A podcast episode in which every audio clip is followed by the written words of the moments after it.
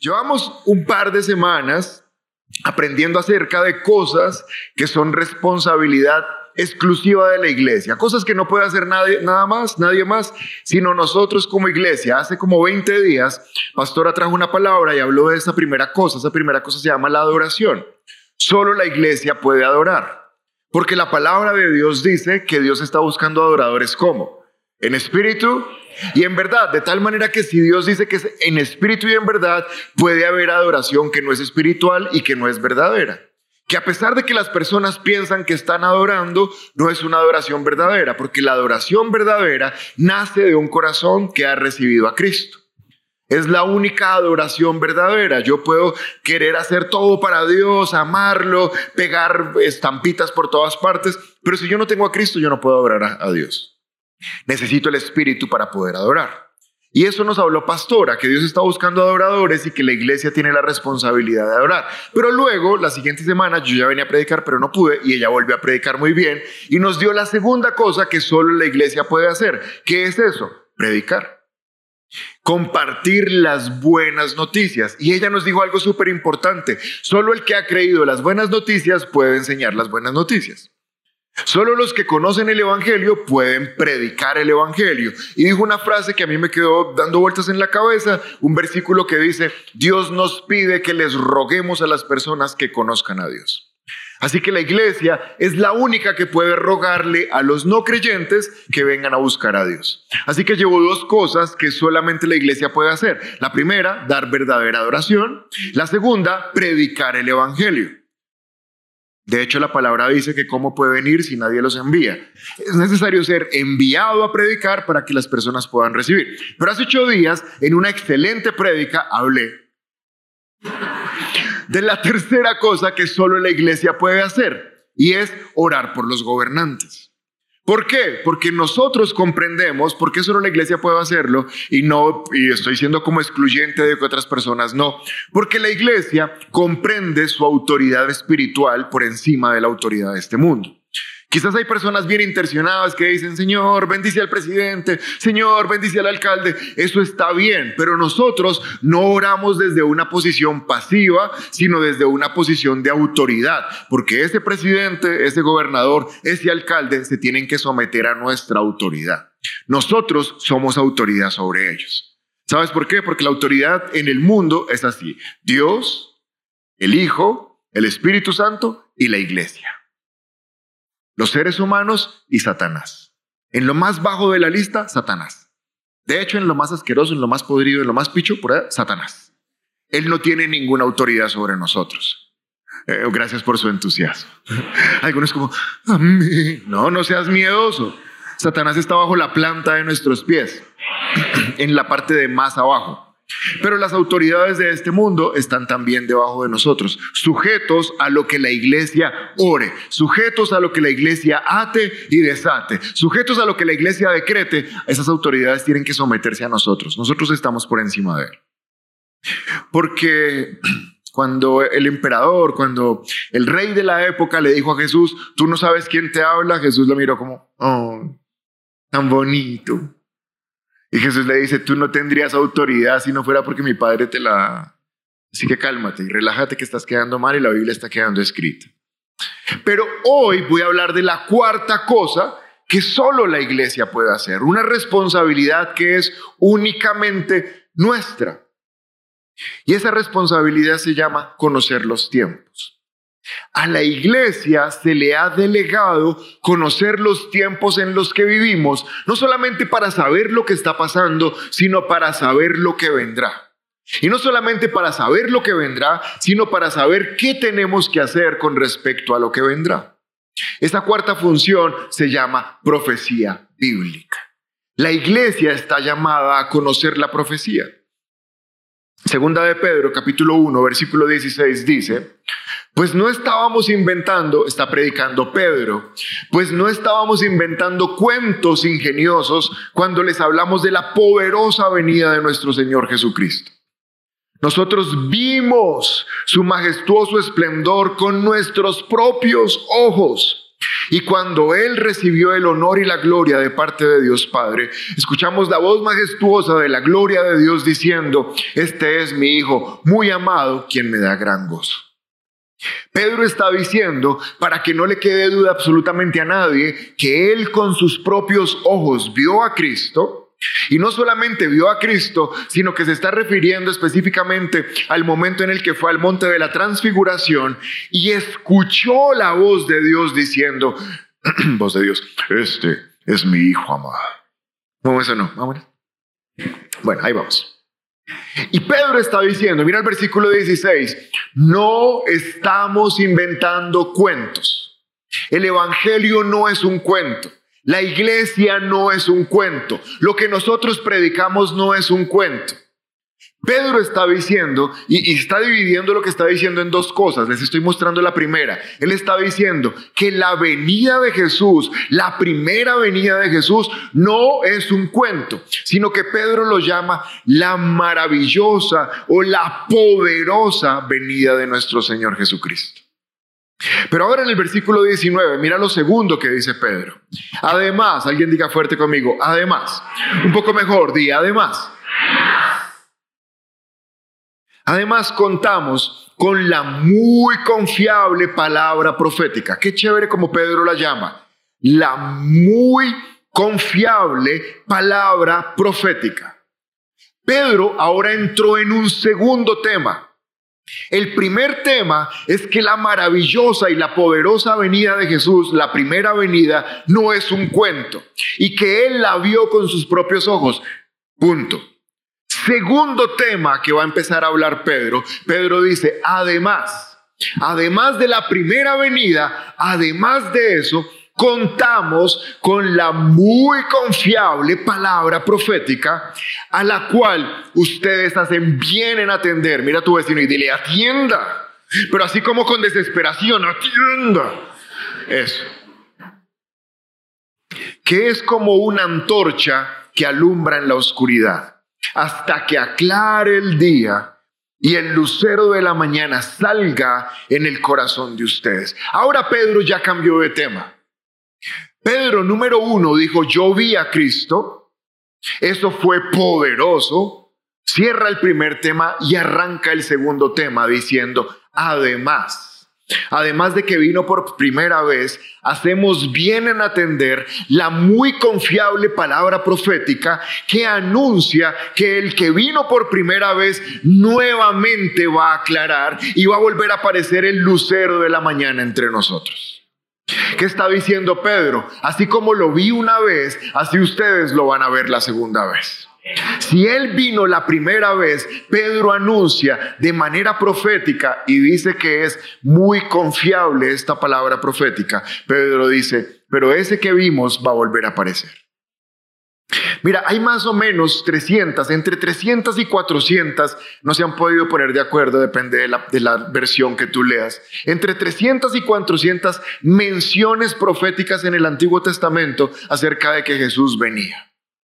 O sea, no son tres o cuatro menciones. Es más o menos entre 300 y 400. La primera la dijo Dios en Génesis, cuando le dice a la mujer, y de tu vientre saldrá la simiente, y le va a pisotear la cabeza a la serpiente. Primera vez que se profetiza que Jesús va a venir. Así que la primera profecía la dio Dios mismo con su propia boca. Pero 300 o 400 veces, digamos que son menos, 300 veces se anuncia que Jesús viene en el Antiguo Testamento. Y de esas 300 veces, ni una sola quedó sin cumplirse al respecto de la primera venida. Es más, un profesor que se llama el profesor Peter Stoner, en el año 1953, él era el presidente en la Universidad de Pasadena del Departamento de Matemáticas y del Departamento de Astronomía. Y a este señor le pareció curioso todas esas profecías y se puso a estudiar qué probabilidad estadística había de que un hombre cumpliera al menos ocho de las profecías del Antiguo Testamento, no las 300. Él dijo, ¿qué probabilidad estadística hay de que un solo hombre cumpla ocho profecías? Y se puso a hacer los números y si era eh, astrónomo yo creo que sabía de cálculos y de muchas cosas. Y se dio cuenta que la probabilidad estadística de que Jesús hubiera cumplido solo ocho profecías era de 1 por 10 a la 17. Significa más o menos en números, como dijo la, la exministra, 10 mil billones. Uno entre 10 mil billones de posibilidades era que Jesús cumpliera solo ocho profecías. Pero ¿sabes cuántas cumplió? Mínimo 300 lo cual habla de lo que dice Pedro, que esto es confiablemente profético. Y quiero decirte algo, si Jesús cumplió esas 300 profecías, Él no solamente habló, y la palabra no solamente habló de que venía la primera vez, sino que la palabra dice que Él volverá por segunda vez. Y con absoluta certeza sabemos que si Jesús vino la primera vez, también va a venir una segunda vez. ¿Por qué? Porque él mismo lo dijo. ¿Dónde lo dijo? En Juan capítulo 14, versículo 2. Dice la palabra en Juan capítulo 14, verso 2. En el hogar de mi Padre hay lugar más que suficiente. Si no fuera así, ¿acaso no les habría dicho que voy a prepararles un lugar? Jesús está en el cielo en este momento preparándote lugar a ti y a mí. Versículo 3, y cuando todo esté listo, vamos, di fuerte, cuando todo esté listo. Vamos, si tú crees que Jesús regresa, di cuando todo esté listo. Vamos, si tienes fe para creerlo, di cuando todo esté listo. Y cuando todo esté listo, volveré para llevarlos. Para que siempre estén conmigo donde yo estoy. ¿Qué es lo que está diciendo Jesús? Que Él se fue Está preparando el ambiente, pero regresa. Y regresa para llevarnos con Él, para que estemos siempre con Él donde Él está. Ahora esta frase que tú repetiste en voz alta, versículo 3, cuando todo esté listo, no significa solamente que hay cosas que se están alistando en el cielo, sino que hay cosas que se están alistando en la tierra. Básicamente esto podríamos leer no cuando todo esté listo, sino cuando todo esté cumplido. Jesús lo que está diciendo es, y cuando todo se cumpla, entonces vendré para llevarlos, para que estén conmigo donde yo esté. ¿Y por qué Él dijo cuando todo esté cumplido? Porque Él, mientras estuvo con sus discípulos, les dio una lista, un checklist de eventos que tenían que ocurrir que anunciaban que Él regresaba. Y tenían que cumplirse uno por uno. Y cuando estuvieran todos con el check, todos con el chulito, entonces dice Jesús que Él regresaría por nosotros. Jesús también anunció en Mateo capítulo 24. Mateo capítulo 24 es un capítulo que todo creyente debería conocer, entender. Versículo 32. Mateo 24, 32 dice, ahora aprendan una lección de la higuera. Cuando las ramas echan brotes y comienzan a salirles hojas, ustedes saben que el verano se acerca. De la misma manera, cuando vean que suceden todas estas cosas, sabrán que su regreso está muy cerca. ¿Cómo está su regreso? A las puertas. Les digo la verdad, no pasará esta generación hasta que todas estas cosas sucedan. Jesús varias veces habló de que Él regresaba. Obviamente lo hablaba con unos símbolos, con unas parábolas, para que no fuera como tan obvio. Pero en Mateo 24, 32 está hablando acerca de una lección. Él les dice, aprendan una lección de la higuera. Es decir, pónganle atención a la higuera. Porque cuando la higuera echa el brote y las ramas le salen, el verano se acerca. De la misma manera, cuando sucedan estas cosas, mi regreso está cerca. Lo que está diciendo Jesús es, ¿quieren saber cuándo regreso? Pongan su mirada en la higuera. La higuera les va a hablar de qué tan cerca está mi regreso. Entonces surge la pregunta, ¿y qué es la higuera? Jeremías capítulo 24, versículo 5 nos muestra, es una de varias referencias de qué es la higuera. Esto dice el Señor, Dios de Israel. Los higos buenos, los higos, la higuera, representa a los desterrados que yo envié de Judá a la tierra de los babilonios. Velaré por ellos los cuidaré y los traeré de regreso a este lugar. Los edificaré y no los derribaré. Los plantaré y no los desarraigaré. ¿Qué es la higuera? Mírame un segundo. La higuera es la nación de Israel. Dice la palabra que los higos buenos representan a los desterrados que yo saqué de Judá a la tierra de los babilonios. ¿Qué ocurrió con el pueblo de Israel? El pueblo de Israel es hasta hoy el pueblo escogido por Dios. Es el pueblo que desciende por la línea de Abraham, Isaac, Jacob, las tribus de, Jacob, las doce tribus, y todos esos pueblos que hasta hoy siguen siendo el pueblo escogido de Dios. Dios, cuando ellos estaban en Egipto, les dijo, los voy a sacar de Egipto y los voy a llevar a una tierra que es su tierra, para que ustedes vivan en esa tierra. Esa tierra fluye leche y miel, es la tierra de Canaán. Pero cuando estén en esa tierra, pilas. No se les vaya a olvidar que fui yo el que los puso en esa tierra. Y no se les vaya a ocurrir meterse con las naciones de alrededor porque se enamoran, empiezan a tener mezclas con ellos y esas naciones van a hacer que ustedes terminen postrados adorando a esos dioses. Y si ustedes adoran a esos dioses, pues yo ya no seré su Dios porque ustedes escogieron otros dioses y el mismo lugar donde los puse, de ese lugar saldrán y perderán la posesión de la tierra. Y tal cual como se los dijo, exactamente hicieron todo lo contrario. Apenas llegaron, se metieron con todas las naciones, empezaron a adorar sus dioses, y si lees el libro de Crónica, el libro de los, los libros de los reyes, cada vez era peor. De tal manera que incluso llegaron a ver judíos que ni conocían a Dios, porque sus padres no les predicaron, porque llenaron los templos de las imágenes de otros dioses y de las costumbres de otros dioses. Y Dios, que es un Dios que sí cumple, tuvo que cumplir la promesa que les había hecho. Si ustedes me sacan, tienen que salir de la tierra. Y han ocurrido varios exilios, varias deportaciones, varias diásporas, donde los judíos pierden su tierra. La primera ocurrió en el año 700 antes de Cristo, cuando fueron llevados a manos de los asirios, primera vez. Pero después vinieron los babilonios en el año 500 antes de Cristo y también se los llevaron. Pero para la época de Jesús, tú recuerdas que ellos estaban ahí compartiendo lugar con los romanos. ¿Se acuerdan? Bueno, tienen que ver películas en Semana Santa, ahí ven. Pero Jesús les dijo, esto nos va a volver a pasar.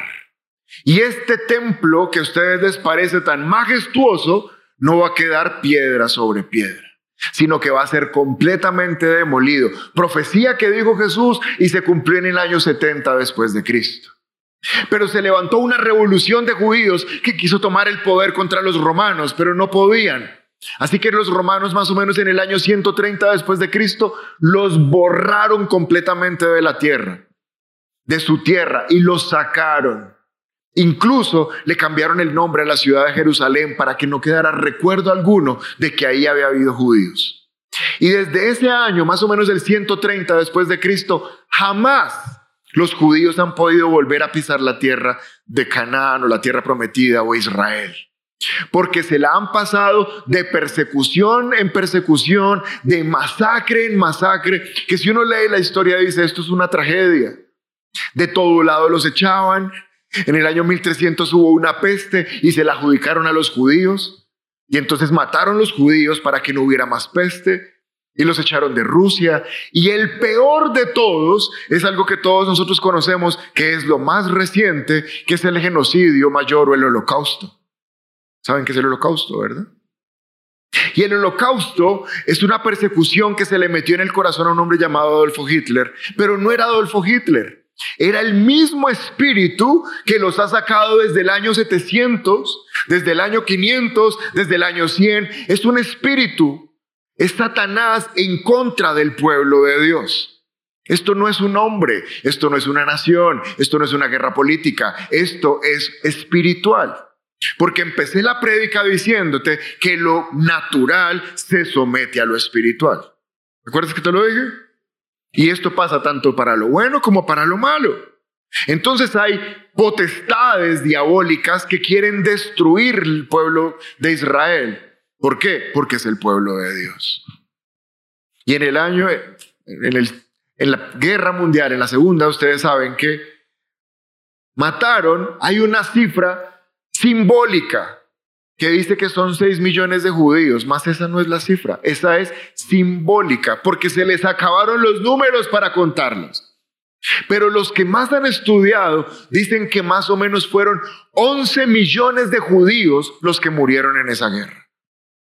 11 millones. Hoy estamos escandalizados por una guerra que mató 2 mil. Cuando hace un siglo fueron 11 millones de personas. Un millón de ellos eran niños. Y si tú puedes ir a buscar, lee, es un desastre.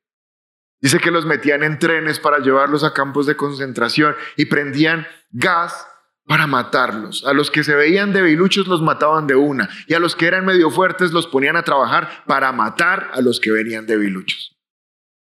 11 millones de personas muertas. ¿Por qué? Porque Hitler dijo, los judíos, si no los aniquilamos, van a gobernar el mundo. Él sabía que son el pueblo de Dios. Él les tenía miedo.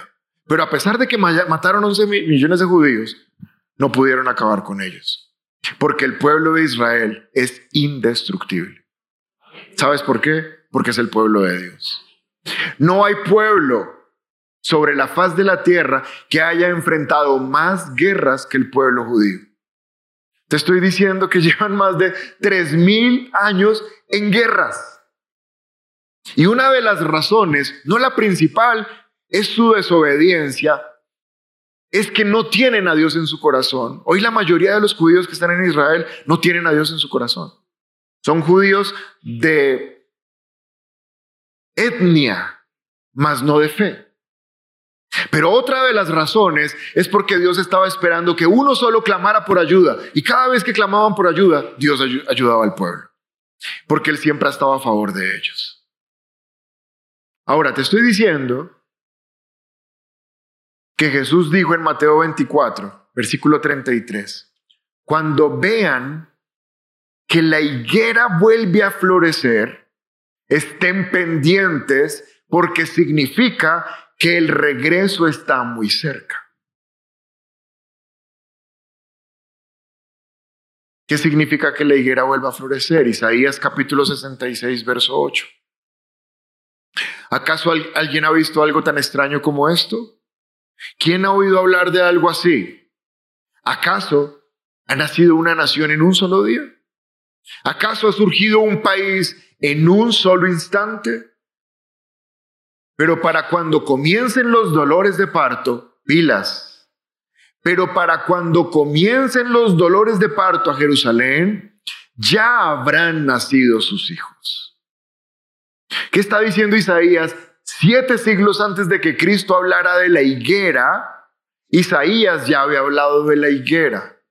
Isaías está diciendo que en un día en un día. Es decir, el día anterior no había y el día siguiente ya existió.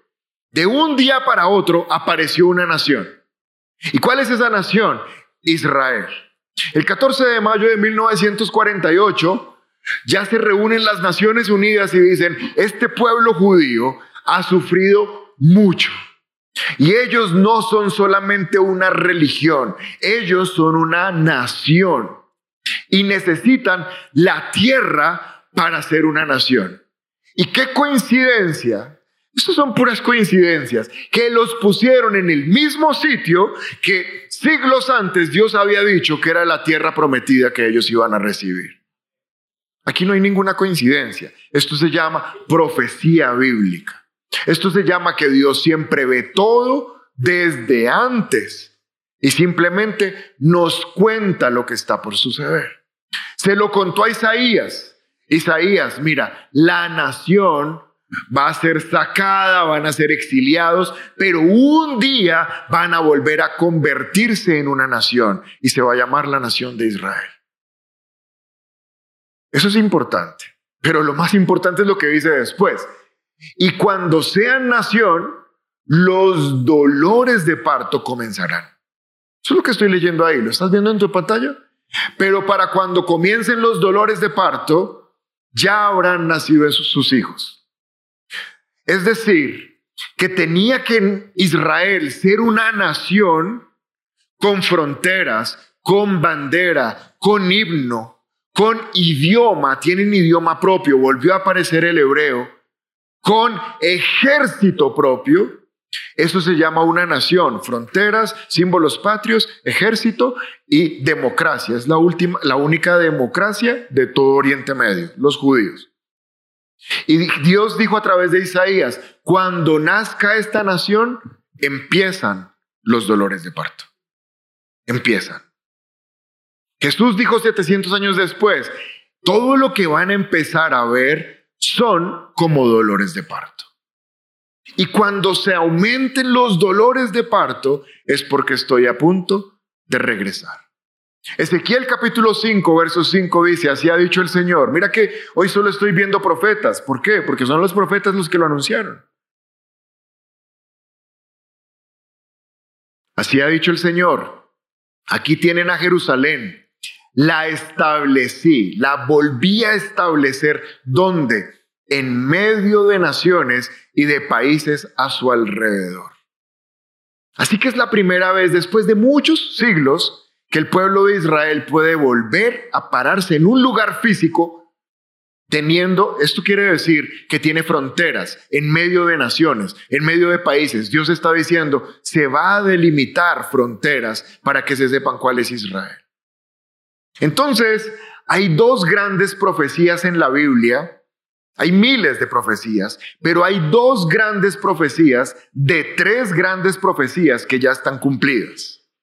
La primera gran profecía que se cumplió es que Jesús vendría a la tierra y eso ya se cumplió. La segunda gran profecía de las profecías impresionantes de la Biblia es que Israel iba a nacer como un país. Y esa segunda ya se cumplió. Y hay una tercera en el orden profético que estamos esperando que ocurra, y es que Jesús regresa a la tierra por nosotros.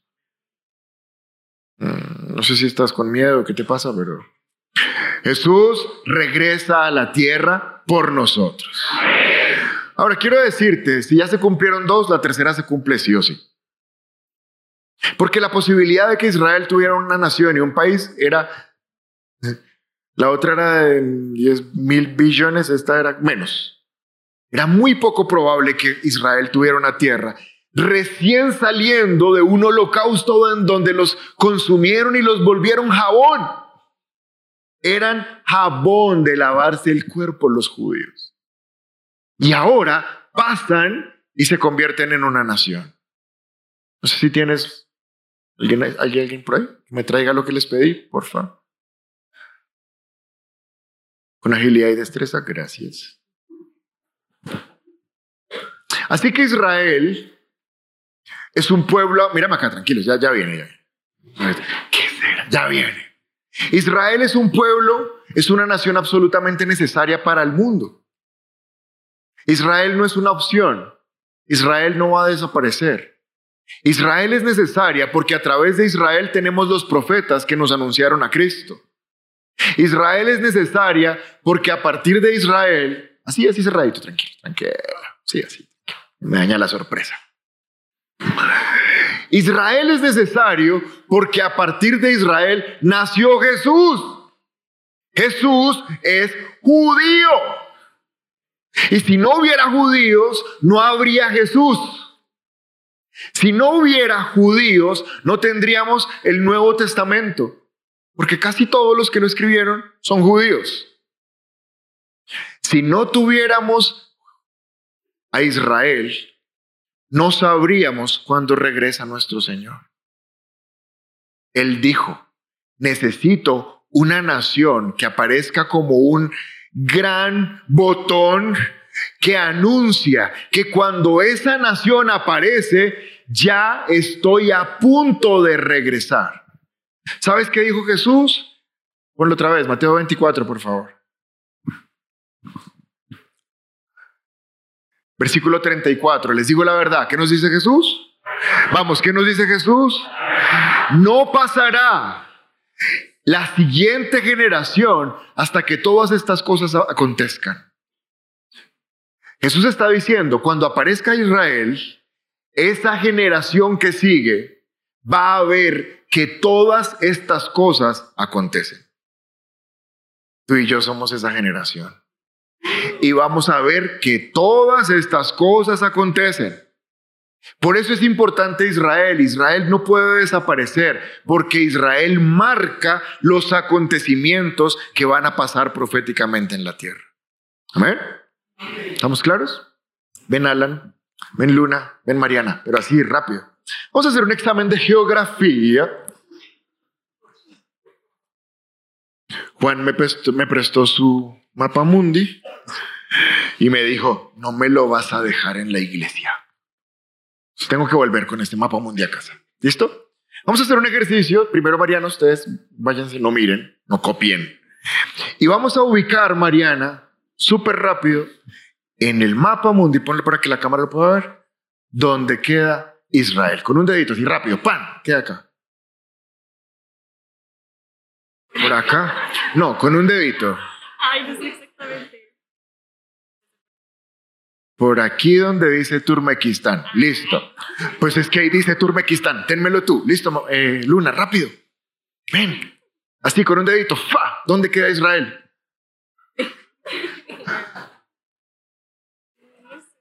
Dale, tú puedes. Yo sé que puedes.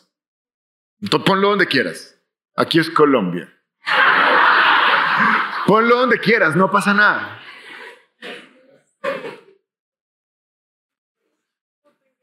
por acá en Rumania. Listo. Y Alan. Alan. Alan.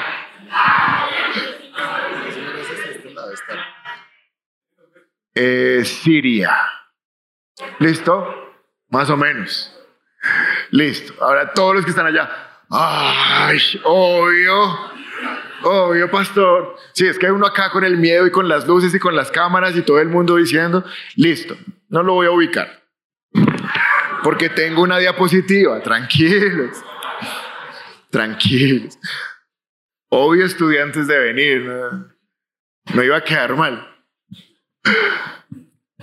¿Por qué hice el ejercicio del mapa? Primero, y segundo, para que nos demos Porque estoy seguro que muchos no sabemos dónde queda. Y el problema es que si no sabemos dónde queda, menos sabemos todas estas cosas que les estoy contando.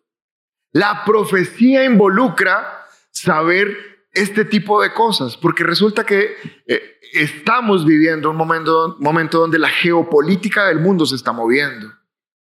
Entonces, a partir de hoy vamos a tener que ir a buscar dónde queda Israel, ir a buscar los vecinos de Israel e ir a escuchar noticias sobre Israel, porque ahora sí puedes poner el título, va a empezar la prédica, ahora sí. La palabra que Dios tiene para nosotros hoy se llama una brújula llamada Israel. ¿Por qué una brújula? Porque la brújula marca el norte. E Israel no es un país en guerra. Israel es una brújula espiritual, profética, determinada por Dios para marcar el norte. ¿Cuál es el norte? Mírame acá un segundo. El norte es Cristo. Lo que está apuntando Israel es hacia Cristo. Estoy escuchando un, un, mm, un rabino que él está contando desde adentro, desde Israel, cómo se vive lo que está pasando. Él es un rabino, no cree en Cristo, solo cree en la Torá, solo cree en la Biblia, en, el Antiguo Testamento. ¿Y sabes qué dice este rabino? Lo, lo escuché la semana pasada. Él dice, lo que está ocurriendo es la preparación para que el Mesías venga. Lo está diciendo un rabino que no cree en Jesús. Y ellos saben que Jesús viene.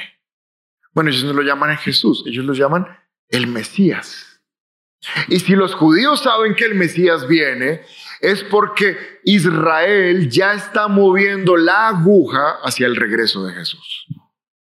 Amén. Esto es muy importante. Jesús los llamó guerras y rumores de guerras. Los dolores de parto son muchos tipos de señales, ya los he estudiado en muchos estudios, no es el propósito de hoy. Pero uno de los dolores de parto son las guerras y los rumores de guerras. Ya estamos en guerra. De hecho, llevamos en guerra más de un año porque eh, Rusia está atacando a Ucrania y esa guerra no, se ha, no ha parado. Y los rusos han matado un montón de gente y no hemos visto ningún presidente de ningún país colombiano que diga, ¡oh, qué terrible! No, no se le ha ocurrido. Y han matado más gente de las que han muerto en estas dos o tres semanas. Y no ha habido ningún tipo de indignación, que es tonto. Pero ahora, el viernes, hace dos días, ve y lo buscas. El ayatollah, el, más importante en Irán, dijo, vamos a destruir a Israel. ¿Se meta a Estados Unidos o no se meta? Si no suspenden el ataque en la franja de Gaza, los vamos a destruir. ¿Y sabes qué le contestó el primer ministro israelí? Esto no lo va a parar nadie nosotros no nos vamos a detener. Entonces uno dice que si no paran, se pelean. Y el otro dice que no van a parar. ¿Cuál es el desenlace entonces de todo esto? Esta semana ya Estados Unidos probó sus misiles intercontinentales nucleares. Lo hizo esta semana. En respuesta a que, a que China había movido los portaaviones para atacar a Estados Unidos. Porque que Israel quede lejos no significa que esto no nos va a afectar a nosotros. De hecho, todos los días los mercados están viendo qué tanto sube y baja el petróleo y el gas, porque todo depende de cómo está Oriente Medio. Esto nos va a afectar, esto no es espiritual, esto no es bíblico, esto es real. Pero todo lo natural es el reflejo de algo espiritual que Dios ya vio. ¿Y cómo nos afecta entonces a nosotros todo esto? Salmo 83, verso 4. Salmo 83, versículo 4 dice, vengan dicen, exterminemos a Israel como nación.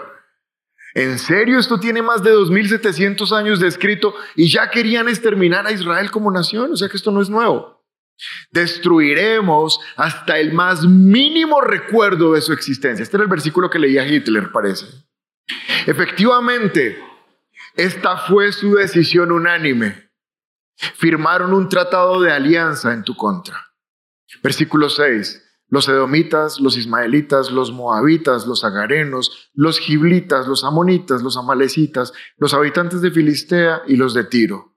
Asiria también se e, se unió a ellos y se alió con los descendientes de Lot. Este Salmo 83 es un salmo profético que está hablando de una futura guerra que está a punto de ocurrir. Versículo 4 muestra el primer requisito para que esta guerra ocurra. Dice, vengan, dicen, exterminemos a quién. Vamos, léelo ahí, exterminemos a quién. Con razón no lo leen si es que no sale. Ahora sí, versículo 4, vengan, dicen, exterminemos a... ¿Cómo? Como nación, no a Israel a la nación de Israel. Tenía que cumplirse un requisito para este salmo, y es que Israel fuera una nación. Si no había nación, no lo podían destruir. Pero quieren borrar hasta el más mínimo recuerdo de su existencia, que es el discurso permanente del ayatollah iraní. Queremos que no exista Israel. Pero lo más impresionante es que este salmo que debe tener entre 2.500 y 3.000 años escritos, por ahí pasa, o sea, más de 2.500, dice exactamente nación por nación quiénes son los enemigos que van a atacar Israel.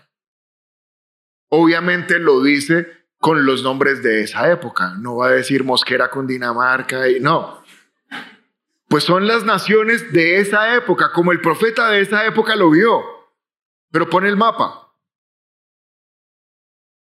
Estas son las naciones de esa época. En azul dice pueblo de Israel, nación de Israel.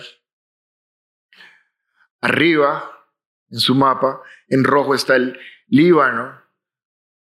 a la izquierda, Asiria. En amarillo, Amón. Abajo los moabitas. En verde los filisteos, que hoy, hasta hoy son los filisteos solo que hace unas décadas se les cambiaron el nombre de filisteos a palestinos, son los mismos. Los palestinos de hoy son los filisteos de toda la vida. O sea, no somos amigos de toda la vida. Y abajo está Edom. Y debajo de los filisteos está Amalek. Ahí está en este mapa cada una de las naciones que el profeta vio que se van a reunir contra Israel hoy, ahora. Te repito, tenía que haber un requisito para que esto ocurriera y es que Israel volviera a ser nación. Ahora, si tú miras ese mapa, básicamente es el Líbano, Siria, Cisjordania, Arabia Saudita, Egipto y Palestina. Si tú miras noticias, sabrás que cada día que pasa, otra nación dice que está en contra de Israel. En estos días, ya se han sumado varios a los de la franja de Gaza. Irak, eh, Líbano, eh, Yemen, ellos y naciones poderosas, terriblemente peligrosas como Bolivia, Chile, y un enemigo invencible como Colombia. O sea, los israelitas, o sea, Irán los ha amenazado y no le han tenido miedo, pero Colombia dijo que ahora ya no estaba con ellos. Irán tiene, eh, Israel está muy temeroso. Eh, sarcasmo, sarcasmo. Están organizadas todas las naciones geográficamente para que esta guerra ocurra. Es decir, que estamos a punto de presenciar la guerra del Salmo 83. Israel no tiene miedo. Deuteronomio 3:22 dice, no tengas miedo de esas naciones, porque el Señor tu Dios peleará por ustedes. Primer libro de Crónicas 17:21 dice, Escucha, esto parece escrito ayer. ¿Qué otro pueblo de la tierra hay como tú, Israel? Redimido por su propio Dios para dar a conocer tu nombre por medio de grandes maravillas, al desalojar las naciones delante de tu pueblo, al pueblo que rescataste de Egipto. Dios dice que va a pelear por su pueblo. De hecho, ya ha peleado por su pueblo. Mi pastor está estudiando este tema y se dio cuenta que más o menos le quedan nueve guerras bíblicas a Israel. Nueve guerras bíblicas quedan profetizadas. La primera que va a ocurrir en el orden es la del Salmo 83. Esta es la primera guerra donde dice, vuelve a leer el Salmo 83, versículo 4, dice, exterminemos a Israel como nación, destruyamos, destruyamos hasta el más mínimo de su recuerdo, y dice que firmaron un tratado en su contra. Así que Egipto, Arabia Saudita, Yemen, Líbano, Cisjordania, Palestina, Irak van a firmar un tratado para destruir a Israel. Ya lo están firmando. Ya se están acomodando. Y los estudiosos de la profecía bíblica dicen que la primera guerra que sigue en el orden es Salmo 83 y la que sigue es la primera fase de Gog y Magog que está en Ezequiel, capítulos 38 y 39. Pero la guerra de Gog y Magog es una guerra que muy probablemente, con una certeza del 99%, ninguno de nosotros vamos a ver. ¿Por qué? Porque es una guerra en la tribulación. La tribulación es un tiempo que viene a la tierra como un juicio sobre Israel, para que ellos despierten espiritualmente. Pero si la que sigue no la vamos a ver, que es Ezequiel 38, guerra de Gog y Magog, la anterior, que es el Salmo 83, dicen los estudiosos de la profecía bíblica que es una guerra que nosotros probablemente sí vamos a ver. Pero que es una guerra que vamos a ver inmediatamente antes, durante o inmediatamente después de que Jesús regrese a la tierra por nosotros. Es decir, que si el Salmo 83 se alinea y estas naciones deciden atacar Israel, tú deberías ir a tu closet y alistar una maleta. Porque quiere decir que nos vamos a ese lugar que el Señor nos está preparando. Esto es lo que nosotros estamos a punto de ver. Oseas capítulo 5, verso 15 dice, Estoy terminando. Oseas 5:15 dice, entonces regresaré a mi lugar hasta que reconozcan su culpa y se vuelvan a mí. Pues tan pronto les lleguen las dificultades, me buscarán de todo corazón. Esta es una profecía acerca de Jesús, donde dice, regresaré a mi lugar. ¿Se acuerdan que él dijo, regresaré a la casa de mi padre?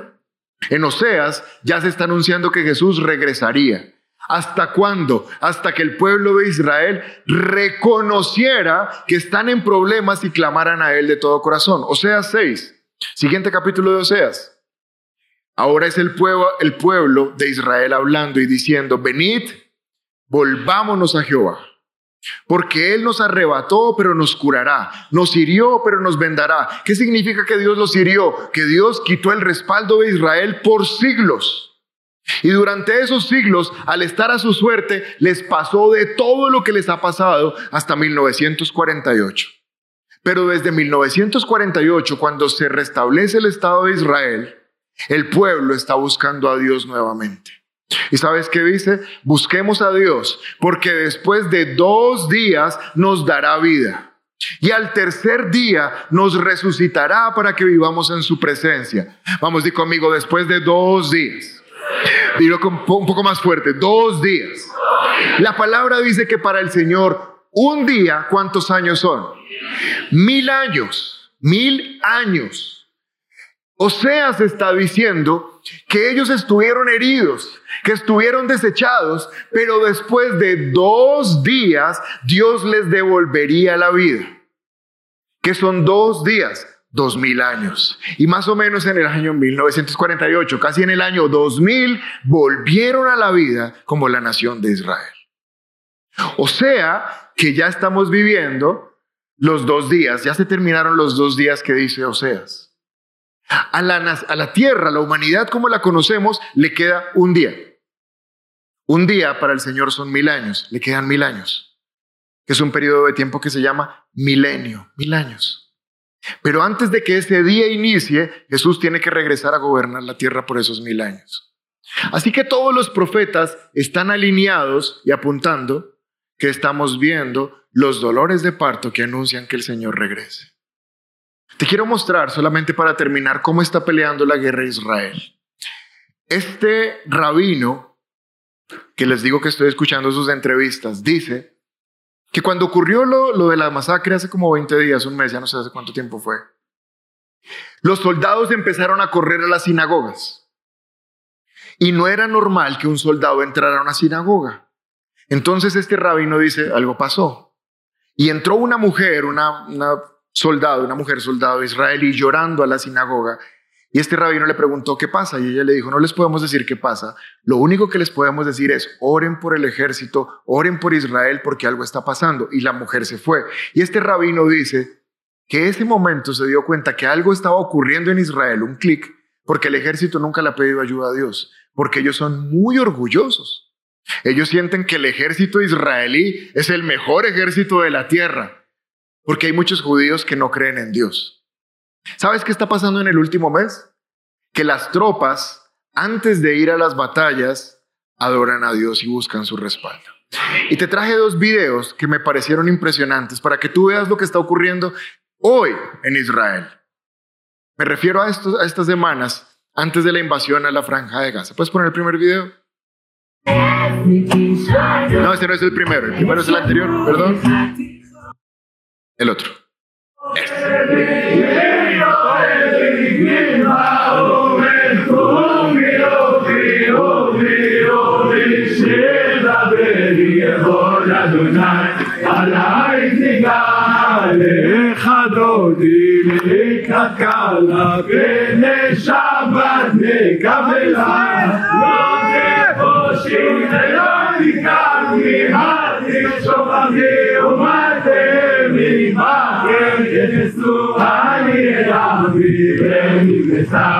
יראתי לה לך דודי לקראת קלה פני שבת נקבלה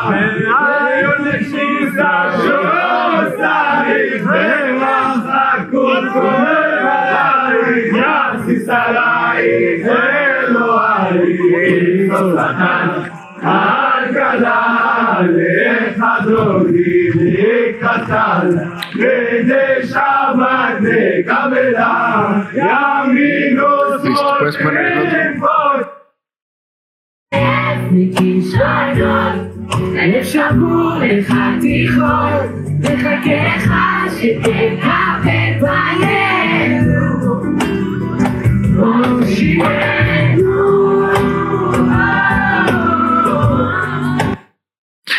Esa canción del final me pareció impresionante porque es muy bonita y tuve que ir a buscar la letra, casi no la puedo conseguir porque está en hebreo. Pero el coro que ellos están cantando es, te esperamos para recibirnos, te llamamos por la noche, gritamos por las calles, ten piedad de nosotros, Padre, sálvanos. Eso es lo que están cantando en ese coro.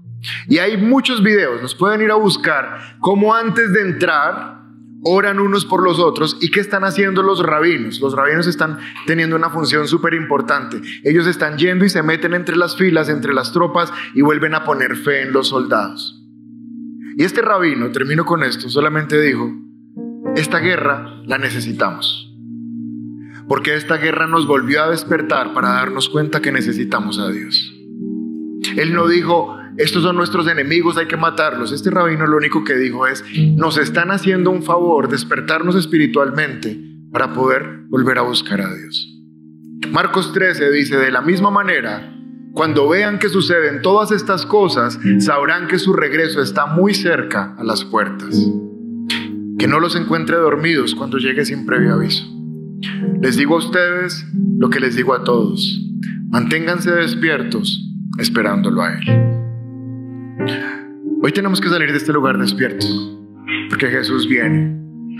Y el carro por el que tanto llevas pagando deudas se va a quedar acá. La casa que tienes a 30 años hipotecada se va a quedar acá. La ropa que compraste con la tarjeta de crédito para la Navidad se va a quedar aquí colgada. Y te vas a llevar tu relación con Dios. Lo que edificaste para la eternidad. Y lo que serviste para la eternidad. Este es un podcast original de Un lugar cerca de ti. Puedes escuchar un nuevo capítulo todos los martes en Spotify, Apple y Google Podcasts. Para conocer más de nuestra iglesia, puedes ingresar a www.unlugarcercadeti.com o también seguirnos en todas nuestras redes sociales como arroba un lugar cerca de ti.